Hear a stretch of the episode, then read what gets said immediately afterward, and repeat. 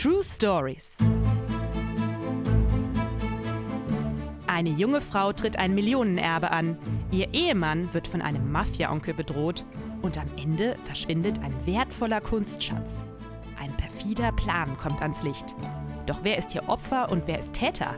Wir sind Lina und Martin aus Berlin und auch in diesem neuen Jahr gibt es bei uns einmal in der Woche eine wahre Geschichte zu hören. Von uns handverlesen und sorgfältig für diesen Podcast aufbereitet. Wir hoffen, ihr seid gut ins neue Jahr gestartet. Die große Silvestersause musste ja leider ausfallen. Die ist leider Ja, ausgefallen diesem aber Jahr. dafür hatten wir ein wenig Zeit, über das letzte Jahr zu sinnieren. Also mich hat besonders genervt, dass es in diesem Jahr einfach nicht vorangehen. Das Jahr hat geklebt wie so ein Kaugummi und alle meine Projekte, die eigentlich für dieses Jahr angesetzt waren für die zweite Hälfte des Jahres, sind eigentlich komplett verschoben worden auf unbestimmte Zeit im nächsten Jahr und das ist ganz schön unbefriedigend, nicht zu wissen, wann es jetzt wieder so richtig losgeht. Gab es denn irgendwas, was dir auch gefallen hat im letzten Jahr? Also gut fand ich, dass es eigentlich mein FOMO ist äh, doch deutlich zurückgegangen, mein Fear of Missing Out, weil es hat ja so, sowieso niemand irgendwie was Spannendes gemacht und da konnte ich jetzt auch gar nicht so eine Angst entwickeln, ständig was zu verpassen, wie sonst vielleicht. Ja, das ging mir ähnlich. Sonst ist es ja zum Beispiel im Sommer so, dass wirklich jedes Wochenende irgendwie ausgeplant ist. Hier findet ein Festival statt, da ist irgendwie eine Grillparty und so. Und das hat alles in diesem Jahr nicht so, nicht so wirklich stattgefunden. Ist das das, worauf du dich im nächsten Jahr am meisten freust? Ich freue mich einfach darauf, spontan Freunde zu treffen. Auch mal eine größere Gruppe zu treffen an Freunden. Okay, also deine Prämisse ist wieder rausgehen und was unternehmen und Leute treffen. Heute geht es ja bei dir um eine Geschichte, die auch noch recht aktuell und warm ist, die äh, ja mittlerweile muss man sagen im vorletzten Jahr einen neuen finalen Twist genommen hat, in 2019. Und was ist da passiert? Es geht darin um eine vermeintliche Mafia-Prinzessin aus München, die unverhofft im Gefängnis landet und sich als Opfer der Justiz sieht. Im Dezember 2013 macht eine schier unglaubliche Geschichte aus München Schlagzeilen. Zusammen mit ihrem Adoptivvater Dr. Bernhard Grünberg soll eine junge Frau namens Daniela Schneider einen wohlhabenden Mann zum Heiraten gesucht haben. Durch eine Kontaktanzeige sei sie dann schließlich auf den Anwalt Dr. Thomas Meisner gestoßen. Ihn soll sie um den Finger gewickelt und erzählt haben, sie stamme von einem italienischen Adelsgeschlecht namens Di Fontanelli ab. Den Namen der Beteiligten habe ich in dieser Episode übrigens geändert. Nach der Hochzeit drohte Daniela Schneider ihrem Mann Dr. Thomas Meisner dann angeblich mit einem Großonkel, dem Familienpatriarchen des Adelsgeschlechts Di Fontanelli. Dieser Großonkel erwarte angeblich, dass seine Nichte von ihrem Mann großzügige Geschenke bekomme, niemals arbeiten müsse und einen standesgemäßen Lebensstil pflegen könne. Und falls Dr. Thomas Meisner diese Erwartungen nicht erfüllen würde, oder gar auf die dumme Idee kommen sollte, sich von seiner Frau zu trennen, dann würde der italienische Großonkel ihn ermorden lassen und am Strand von Rimini einbetonieren. Das ist der Klassiker, oder? Dass, dass die Leute einbetoniert werden. Ja, Das klingt ja erstmal nach einer ziemlich durchgedrehten Geschichte. den Medien zufolge glaubte Dr. Thomas Meisner seiner Frau die Horrorgeschichte vom bedrohlichen Großonkel. Davon eingeschüchtert soll er ihr nach und nach sein gesamtes Vermögen vermacht haben. Irgendwann flog das erpresserische Verhalten Daniela Schneiders aber auf und die sogenannte Mafia-Prinzessin wurde in Bayern zu mehreren Jahren Gefängnis verurteilt, zusammen mit ihrem Adoptivvater, der angeblich mit ihr unter einer Decke steckte. So die Version der Geschichte, wie sie 2013 in den Medien kursierte. Aha, aber Im Jahr 2019, sechs Jahre nach ihrer Verhaftung, ist Daniela Schneider wieder auf freiem Fuß und wendet sich an Journalisten der Süddeutschen Zeitung, um ihre Version der Geschichte zu erzählen, um damit die Wahrheit ans Licht zu bringen. Sie, Daniela Schneider, sei nämlich von ihrem Ex-Mann, Dr. Thomas Meisner, und ihrem Adoptivvater, Dr. Bernhard Grünberg, auf heimtückische Weise in eine Falle gelockt worden. Dabei sei sie unverschuldet in die Mühlen der Justiz geraten und habe ihr gesamtes Erbe verloren. Die ganze Story schildert Daniela Schneider den Journalisten der Süddeutschen Zeitung folgendermaßen. 1979 kommt sie in München als Tochter einer Sekretärin und eines Vertreters zur Welt. Die Eltern führen eine ziemlich miese Ehe und nach der Scheidung will keiner sich um die gemeinsame Tochter kümmern. Die kleine Daniela landet also in einem Schwesternwohnheim. Sie ist ein rebellisches Kind, wechselt oft die Schule und beendet das Gymnasium schließlich ohne Abschluss. Doch dann fängt sie sich wieder, nimmt an der Begabtenprüfung der Münchner Hochschule für Politik teil und besteht die Prüfung. In der Schallplattenabteilung eines Münchner Kaufhauses trifft sie dann zufällig einen ihrer Dozenten der Hochschule, Dr. Bernhard Grünberg, und freundet sich mit ihm an. Sie hat sich gerade von ihrem Partner getrennt und eine Fehlgeburt erlitten und findet in Dr. Bernhard Grünberg einen väterlichen Freund, der ihr zuhört und ihr Hilfe anbietet. Weil sie nach der Trennung ohne Wohnung dasteht und völlig am Boden zerstört ist, zieht die 21 Jahre alte Daniela Schneider also zu Dr. Bernhard in seine Münchner Eigentumswohnung. Zwischen ihnen läuft nichts. Dr. Grünberg kümmert sich einfach nur um sie, damit sie sich von den vielen Schicksalsschlägen erholen kann. Okay, also der hat sie einfach rein platonisch, platonische Freundschaft hat sie in seiner Wohnung aufgenommen, damit sie einfach mal ein bisschen klarkommt und dann genau. im Leben weiterkommt. Der mochte sie einfach. Ja, also der hatte okay. vielleicht auch Mitleid mit ihr, wollte sich um sie kümmern. Die Wohnung verlässt Daniela Schneider zu diesem Zeitpunkt nur, um ihre Großmutter väterlicherseits in einem Pflegeheim in Niederbayern zu besuchen. Dafür wird sie immer von ihrem Helfer in der Not, Dr. Bernhard Grünberg mit dem Auto gefahren. Also der fährt sie jetzt auch dahin, oder was? Genau. Okay, das klingt jetzt schon nach einer etwas engeren Beziehung. Daniela Schneiders Großmutter findet Gefallen an diesem ehrenwerten Herrn, der ihre Enkelin in der Not unterstützt. Eines Tages erzählt sie ihm daher ein gut gehütetes Familiengeheimnis. Also die Großmutter erzählt jetzt dem ähm, Dr. Bernhard Grünberg, ein Familie. Ah, okay. Genau. Mhm. Sie erzählt ihm, dass der stets geheim gehaltene Großvater von Daniela Schneider ein sehr reicher, adliger und verheirateter Italiener sei, dem sie vor vielen Jahrzehnten als Angestellte in einem Münchner Hotel begegnet war. Bei einer dieser Begegnungen sei dann ein Kind entstanden, Daniela Schneiders Vater. Der adlige Italiener hat Danielas Großmutter daraufhin zwar nicht geheiratet, ihr aber immerhin regelmäßig viel Geld für den gemeinsamen unehelichen Sohn zukommen lassen. Über die Jahre häuften sich dadurch bei Daniela Schneiders Großmutter mehrere Millionen an. Ach nein! Nach ihrem Tod sollte ihre Enkelin Daniela Schneider dieses millionenschwere Vermögen erben. Für das sie nichts getan hat. Die Großmutter ist zu diesem Zeitpunkt bereits schwer krank und bittet Dr. Bernhard Grünberg, den väterlichen Freund, ihre Enkelin Daniela Schneider zu adoptieren. Sie glaubt nämlich nicht, dass die junge Frau in der Lage wäre, so ein großes Erbe zu verwalten. Aha. Also er soll sie jetzt adoptieren, damit die ähm, äh, Daniela nicht an, an das Erbe rankommt oder damit er soll ihr helfen, das zu verwalten oder so irgendwie, ne? Genau, weil die Großmutter das der jungen Frau nicht zutraut. Ja. Mhm. Dr. Bernhard Grünberg erklärt sich dazu bereit, Daniela Schneider zu adoptieren und verspricht der Großmutter auch noch zwei weitere Bedingungen zu erfüllen. Zum einen will die Großmutter, dass das Vermögen sinnvoll eingesetzt wird, und den Vorschlag Dr. Bernhard Grünbergs, das Geld in Kunst zu investieren, stimmt die Großmutter bereitwillig zu. Zum anderen wünscht sich die Großmutter, dass ihre Enkelin eine gute Partie heiratet und für Nachkommen sorgt. Okay, also zusammengefasst, sie will, dass das Geld investiert wird in äh, eine nachhaltige Anlage, zum Beispiel Kunst, und andererseits, dass die Tochter einen guten Typen heiratet. Und für Nachkommen sorgt. Ganz wichtig. Genau. Fruchtbar muss er auch sein. Genau.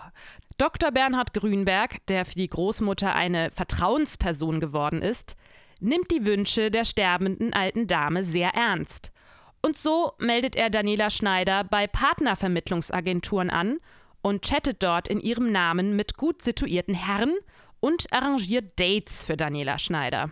Okay, also der geht jetzt online und hat ein Profil gemacht, wahrscheinlich bei irgendwelchen Dating-Websites für diese Daniela Schneider, um den Willen ihrer Großmutter zu erfüllen, oder was? Genau. Im Oktober 2007 stößt Dr. Bernhard Grünberg dabei auf Dr. Thomas Meisner, Anwalt und Partner einer internationalen Großkanzlei. Er hat ein Monatseinkommen von 23.000 Euro brutto und ähm, Dr. Bernhard Grünberg chattet in Daniela Schneiders Namen mit diesem wohlhabenden Herrn und arrangiert ein Rendezvous. Dr. Thomas Meisner findet Gefallen an Daniela Schneider. Und bei einem gemeinsamen Trip nach Salzburg im Mai 2008 macht er ihr einen Heiratsantrag. Sie willigt ein. Und nur zwei Monate später heiraten die beiden in Las Vegas. Wow, mega romantisch. Kurze Zeit später kauft das Paar eine Wohnung in bester Lage in München. 400 Quadratmeter auf zwei Etagen, Stuckdecken, Marmorbäder, Dampfsauna für einen Kaufpreis von über 2 Millionen Euro. Dr. Thomas Meisner zahlt 500.000 Euro aus seinem eigenen Vermögen und nimmt einen Kredit von über 1,5 Millionen Euro auf, um den Rest der Wohnung finanzieren zu können. Daniela Schneider muss nichts bezahlen, wird aber als hälftige Eigentümerin ins Grundbuch eingetragen, weil sie die Wohnung mit teurer Kunst und antiken Möbeln aus dem Erbe ihrer Großmutter bestückt und einrichtet. Das Paar wohnt außerdem nicht alleine in der neuen Immobilie. Danielas Schneiders Adoptivvater darf die Einliegerwohnung im Souterrain beziehen. Achso, der ist jetzt auch wieder dabei, oder? Das Natürlich. ist quasi. Ah, okay, das ist quasi sein, ähm, sein Share, ja? So wie äh, Eltern, die ihre Kinder zu Kinderstars machen, die nehmen sich 20 Prozent darunter. Vielleicht so. ist das so, aber ich ist denke, das Trick? ich denke, dass da vielleicht auch einfach äh, die familiäre Bindung eine Rolle spielt oder zumindest offiziell, dass das so angegeben wird. Ah ja, Der arme alte Vater Mhm. braucht ja auch ein Zuhause. okay. So. Stimmt, der ist ja offiziell der Adoptivvater. Genau. Mhm. Alles fängt sehr vielversprechend an, aber relativ bald wird das Leben in der Luxuswohnung für Daniela Schneider zur Hölle. Ihr Ehemann beginnt sie zu schlagen und auch ihr Adoptivvater wird angegriffen. Und jedes Mal, wenn ihr Ehemann sie verprügelt hat, schenkt er ihr zur Entschuldigung einen kleinen Hund. Am Ende sind es 17 Chihuahuas und zwei Schäferhunde. No way.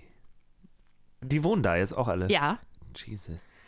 Außerdem stellt Daniela Schneider fest, dass ihr Mann Dr. Thomas Meisner fast 200.000 Euro Schulden beim Finanzamt hat und ihr aus Angst vor einer Pfändung auch die zweite Hälfte der Wohnung an sie überschrieben hat. Aber Ja. das ist doch eigentlich gut. Ja, äh, genau. Für sie ist es eigentlich gut, würde man meinen. In die Kanzlei geht er nur noch selten, weil er große Angst hat, sich dort mit der Schweinegrippe anzustecken. Bald steigt er ganz aus dem Unternehmen aus und ist arbeitslos. Jetzt will er aus dem restlichen Erbe von Daniela Schneiders Großmutter leben und von den Einnahmen, die er sich vom Weiterverkauf ihrer Luxuswohnung verspricht. Dr. Thomas Meisner erklärt Daniela Schneider und dem Adoptivvater, dass die Interessenten an einer so teuren Immobilie durch eine schillernde Geschichte zum Kauf bewegt werden könnten. Daniela Schneider und ihr Adoptivvater sollen bei den Wohnungsbesichtigungen daher eine besondere Show abziehen. Daniela Schneider trägt dabei ein Ballkleid und spielt das Mitglied einer italienischen Adelsfamilie. Und der Adoptivvater soll ihren Butler mimen und sie mit gnädige Frau ansprechen. Das weitere Reden sollen die beiden ansonsten aber dem Ehemann überlassen. Okay, also ich bin jetzt ein Kunde, der sich interessiert für dieses Haus und komme dahin und erlebe diese Frau mit ihrem Butler und es wirkt alles ein bisschen strange, oder? Also ich weiß nicht, ob das besonders, ist das eine vertrauenserweckende Maßnahme? Der Plan von Dr. Thomas Meisner ist es, die Immobilie auf diesem Wege für 5 Millionen Euro zu verkaufen. Letztendlich bekommt er dafür aber nur die Hälfte. Danach plant Dr. Thomas Meisner mit seiner Frau und dem Adoptivvater vor den Gläubigern nach Ungarn zu fliehen, wo Daniela Schneider, bevor sie ihn kannte, ein Ferienhaus gekauft hat. In der Nähe des Ferienhauses mietet Dr. Thomas Meisner eine ehemalige Pension, wo er den gesamten Schatz aus Kunst und antiken Möbeln, den Daniela Schneider mit in die Ehe gebracht hat, lagert. Kurz vor der Übergabe ihrer alten Wohnung fahren die drei noch einmal zurück nach München. Am selben Tag klingelt die Polizei an der Tür und Daniela Schneider wird festgenommen. Auf dem Revier erklärt man ihr, ihr Ehemann habe Strafanzeige gegen sie erstattet.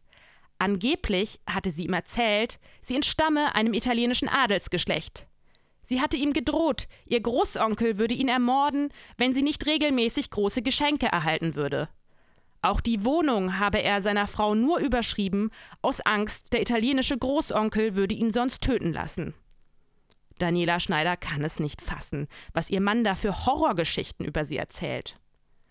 Letztendlich kommt sie gegen 500 Euro Kaution frei und der Fall wird erstmal nicht weiter verfolgt, auch deswegen, weil man keinen Hinweis für die Existenz des vermeintlichen italienischen Großonkels findet.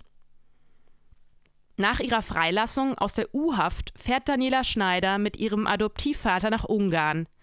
Die alte Pension, in der sie den Kunstschatz aus Daniela Schneiders Erbe gelagert hatten, ist inzwischen leergeräumt. Im verwaisten Wohnzimmer steht nur noch ein Pappkarton, auf dem jemand einen Smiley gezeichnet hat. Die Nachbarn berichten, sie hätten beobachtet, wie ihr Ehemann Dr. Thomas Meisner den Kunstschatz aus der Pension in einen Umzugslaster verstauen ließ und damit davonbrauste. Okay, das heißt, er hat sie im Grunde komplett verarscht und hat eigentlich jetzt ihr ganzes Vermögen eigentlich äh, verpulvert, kann man sagen, oder? Oder ist zumindest irgendwie an sich gerissen und sie steht jetzt ohne irgendwas da, obwohl es ja eigentlich anfangs so sein sollte, dass sie den reichen Typen heiratet, ja, von dem sie dann irgendwie lebt, oder? Naja, eigentlich hatte sie ja schon Geld aus ihrem Erbe. Also es gibt da noch ein paar offene Fragen. Also hätte sie es überhaupt nötig gehabt, jetzt so einen reichen Typen zu heiraten unbedingt? Es war ja nur so ein, so ein Zu, so ein, so ein, so ein, wie sagt man das? Noch so ein zusätzlicher Benefit wäre das gewesen, aber im Grunde genommen hatte sie ja schon genug Geld von ihrer Großmutter. Aha. Die Kunst wird dann jedenfalls von der ungarischen Polizei aufgespürt und in einem Lager zur unversteuerten Zwischenlagerung von Waren gefunden, gemietet von Daniela Schneiders Ehemann. Doch nach dem Fund kann Daniela Schneider ihren Kunstschatz trotzdem nicht nach Deutschland zurückholen. Dafür brauchen die ungarischen Behörden nämlich eine Auskunft der Behörden aus Deutschland, wem die Kunst rechtmäßig gehört. Doch diese Antwort aus Deutschland lässt auf sich warten. So lange, bis die Kunst im Lager schließlich doch dem Ehemann Dr. Thomas Meisner überlassen wird. Okay, aber wie kann das sein? Das, das Der hat inzwischen eine neue Strafanzeige gestellt. Diesmal wirft er seiner Frau und ihrem Adoptivvater Betrug vor. Die beiden hätten ihm gemeinsam eine Bedrohungslage vorgetäuscht, indem sie ihm vom mordlustigen italienischen Großonkel erzählt hatten, den es erwiesenermaßen gar nicht gäbe. Daniela Schneider ist jetzt psychisch völlig am Ende. Aber ihr Adoptivvater kämpft wie ein Löwe gegen die Anschuldigungen des Ehemannes. Doch er hat keine Chance. Dr. Thomas Meisner ist Anwalt und ist daher in juristischen Kreisen bestens vernetzt.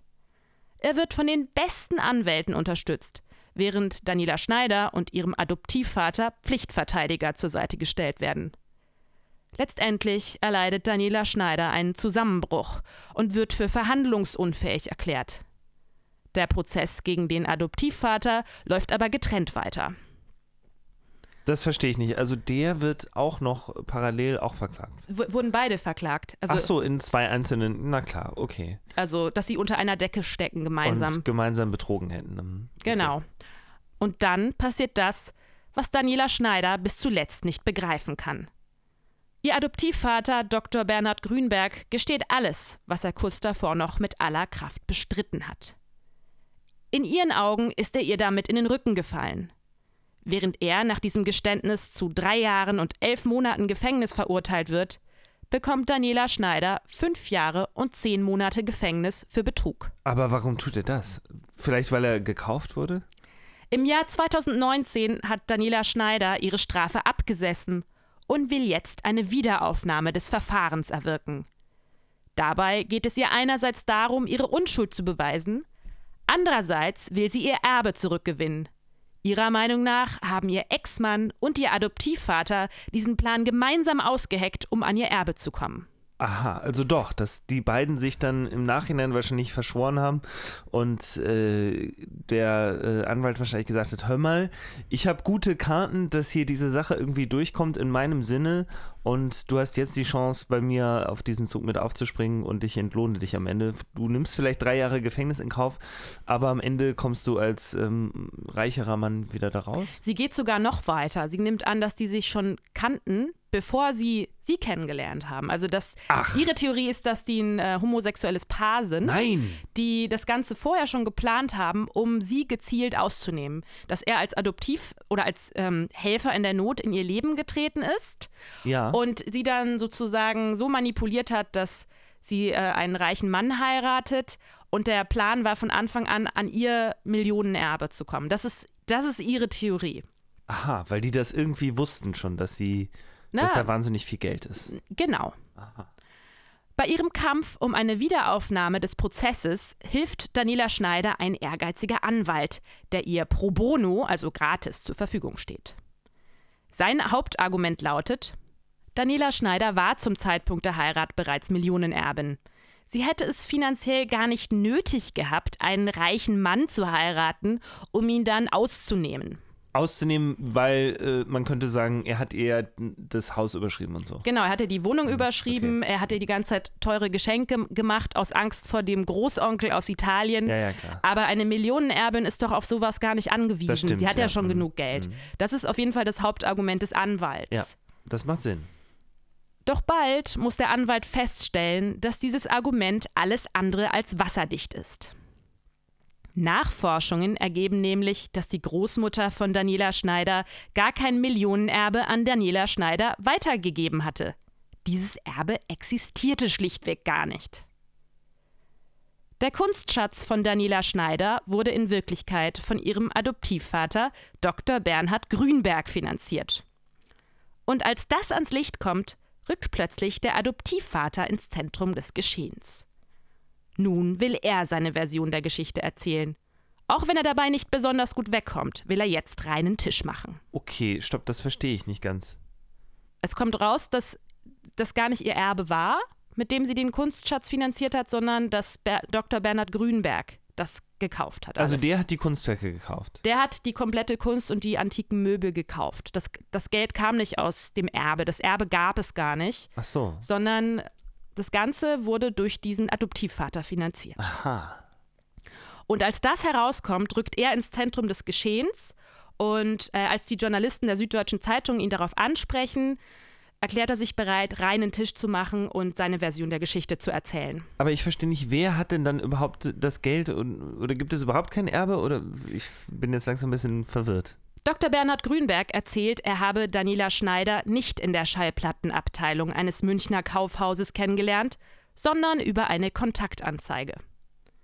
Er fühlte sich körperlich von ihr angezogen, aber sie ließ ihn nicht an sich ran. Stattdessen begann sie ihn zu manipulieren. Über Jahre hinweg war er von ihr erpresst worden. Und zwar drohte sie ihm damit, Gott würde ihn aufs furchtbarste bestrafen, wenn er ihr nicht regelmäßig große Geldsummen besorgen würde. Erst war die Rede von ein paar hundert Euro, doch als sie anfing zu drohen, Gott würde seine geliebten Eltern sterben lassen, geriet Dr. Bernhard Grünberg endgültig in Panik. Moment, das ist jetzt eine, eine völlig neue Version auf einmal von diesem Fall. Er begann seinen Eltern Lügen zu erzählen. Mal behauptete er, er brauche Geld für eine neue Brille. Einmal gab er an, er habe ein türkisches Kind angefahren und müsse der Familie Schmerzensgeld zahlen. Dann erzählte er ihnen von Steuerschulden, die er nicht begleichen könne. Zuletzt waren seine Eltern so überschuldet, dass sie ihr Haus verkaufen mussten. Aber Daniela Schneider war unersättlich. Jetzt zwang sie Dr. Bernhard Grünberg dazu, ihr seine Eigentumswohnung zu übertragen. Und als bei ihm nichts mehr zu holen war, sollte er ihr einen reichen Mann organisieren, den sie weiter ausnehmen konnte. Und so fand Dr. Bernhard Grünberg dann Dr. Thomas Meisner, den zukünftigen Ehemann von Daniela Schneider. Bereits beim ersten Kennenlernen erzählte Daniela dem reichen Anwalt, sie entstamme einem italienischen Adelsgeschlecht. Und Dr. Bernhard Grünberg unterstützte diese Lügengeschichte, damit Daniela Schneider Dr. Thomas Meisner um den Finger wickeln konnte. Seinen Beruf konnte der Adoptivvater Bernhard Grünberg schon lange nicht mehr ausüben, da die ständigen Drohungen von Daniela Schneider für ihn eine zu große psychische Belastung darstellten. Die Gewalt, die sie ihm antat, war mittlerweile nicht nur psychisch, sondern auch körperlich. Sie versetzte ihm Hiebe, schlug und trat ihn, und bald nicht nur ihn, sondern auch ihren Ehemann Dr. Thomas Meisner. Beide Männer wurden Opfer einer manipulativen, gewalttätigen Frau, die sie nach und nach ausnahm. Okay, warte mal, aber wenn das wahr wäre, warum haben Sie das nicht direkt am Anfang gesagt? Und warum haben Sie, das verstehe ich nicht. Na, sie hat sie manipuliert. Aber dann hätten Sie das doch gleich am Anfang sagen können, dann wäre wär es ja nie so weit gekommen. Sie waren doch schon so weit, dass Sie die obere Hand hatten bei den Gerichtsverfahren. Daniela Schneider hatte Dr. Bernhard Grünberg zum Schluss so dermaßen gebrainwashed, dass der eigentlich nur gestanden hat, also seine und ihre Schuld, Ja. weil er festgestellt hat, ähm, alle Beweise sprechen gegen sie, alle Dokumente. Und ähm, Gegen Daniela Schneider. ja, genau. Aber ist doch okay. Ja, aber er war ja trotzdem, er war ja noch von ihr gebrainwashed. Also Ja. er hatte dann den Beschützerinstinkt zu sagen, ähm, okay, ein Geständnis, ähm, das bringt uns eine geringere Gefängnisstrafe, als wenn wir jetzt auf unsere Unschuld bestehen. Weil das Gericht schon davon überzeugt war, dass sie schuldig sind und ihnen wahrscheinlich in Aussicht gestellt wurde, wenn ihr jetzt gesteht, dann kommt ihr kürzere Zeit ins Gefängnis, als wenn ihr auf eure Unschuld beharrt. Dann werden wir euch härter bestrafen. Erst viele Jahre später kam Dr. Bernhard Grünberg Zweifel. Es kann nicht Gottes Wille gewesen sein, dass er und Dr. Thomas Meisner derart von Daniela Schneider ausgenommen und benutzt worden waren. Also wenn das stimmt, ja, dann ist es ja total verrückt, dass sie sich so lange haben manipulieren lassen und dass ihnen diese Erkenntnis erst so viel später kommt. Im Nachhinein hat Dr. Bernhard Grünberg sein Verhalten den eigenen Eltern gegenüber schwer bereut. Seine alte Mutter hat er noch bis zuletzt gepflegt, bis er selber vor etwa einem Jahr an Herzversagen gestorben ist. Professor Norbert Nedopil, ein Experte, der sich mit der Psyche von Straftätern auseinandersetzt und in der Psychiatrie der Münchner Universitätsklinik arbeitet, hat sich den Fall genauer angesehen. Solche Fälle gibt es immer wieder, sagt er. Vermutlich handelt es sich im Fall von Daniela Schneider um eine sogenannte histrionische Persönlichkeitsstörung. Aha. Solche Menschen seien extrem geschickt darin, die Wünsche und Ängste anderer Menschen zu erkennen und ihre Schwachpunkte für ihre eigenen Interessen auszunutzen. Blenden und Sand in die Augen streuen ist der Trick von Histrionikern, sagt Professor Nedopil. Egal, was sie ihr vorwerfen, sie wird alles in ihrem eigenen Sinne umdeuten. Würden wir eine solche Person der Lüge bezichtigen, würden wir sehen, wie schnell sie ein Schlupfloch findet. Dann kann sie einem sogar gefährlich werden, indem sie zum Beispiel jemanden findet, den sie so manipuliert, bis einem Schaden zugefügt wird.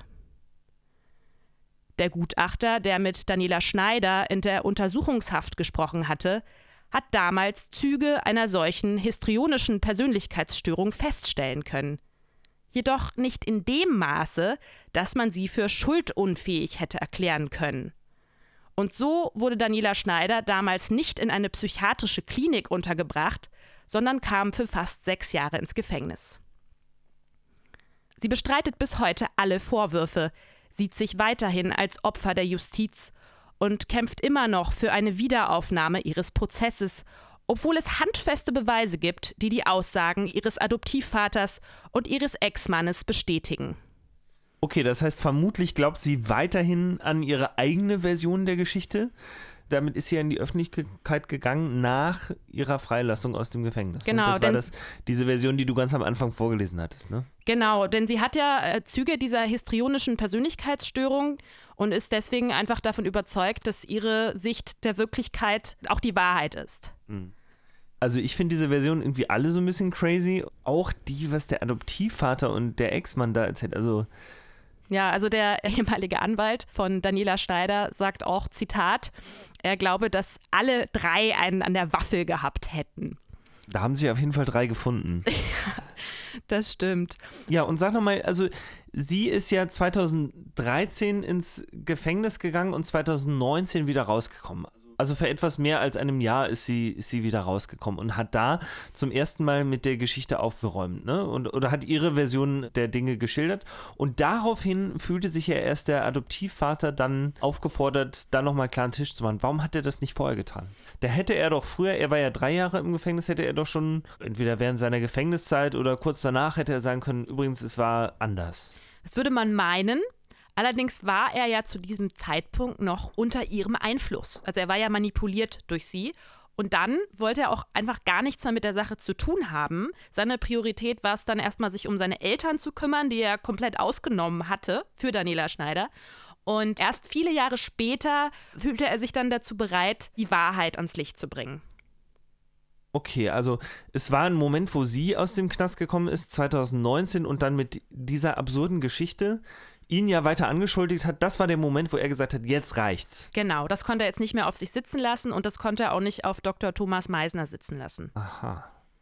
Okay, das ist auf jeden Fall ziemlich abgefahren. Also glaubst du denn, dass sie da jetzt noch was erreichen wird? Wird sie nochmal das irgendwie eine Wiederaufnahme des Verfahrens erreichen? Du hast ja gesagt, dass sie dafür kämpft. Wird sie das schaffen? Ja, also es, es wird auf jeden Fall interessant zu sehen, ob Daniela Schneider durch Manipulation doch noch eine Wiederaufnahme des Prozesses erwirken ja, kann. könnte sie da irgendwie nochmal was, die Leute manipulieren, den, den Richter oder die Anwälte. Ja, wir werden das mal weiter verfolgen und halten dich darüber auf dem Laufenden. Nächste Woche geht es weiter mit einer spannenden wahren Story von Martin. Wenn du bis dahin mehr über die Mafia-Prinzessin Daniela Schneider und ihre Machenschaften erfahren willst, dann besuche uns doch auf Instagram unter truestories-podcast. Fragen, Feedback und Ideen sind natürlich auch immer willkommen. Schreib uns einfach eine Nachricht auf Insta oder eine E-Mail an podcast.truestories at gmail.com. Hab eine gute Woche und einen tollen Start ins neue Jahr, sagen Lina und Martin.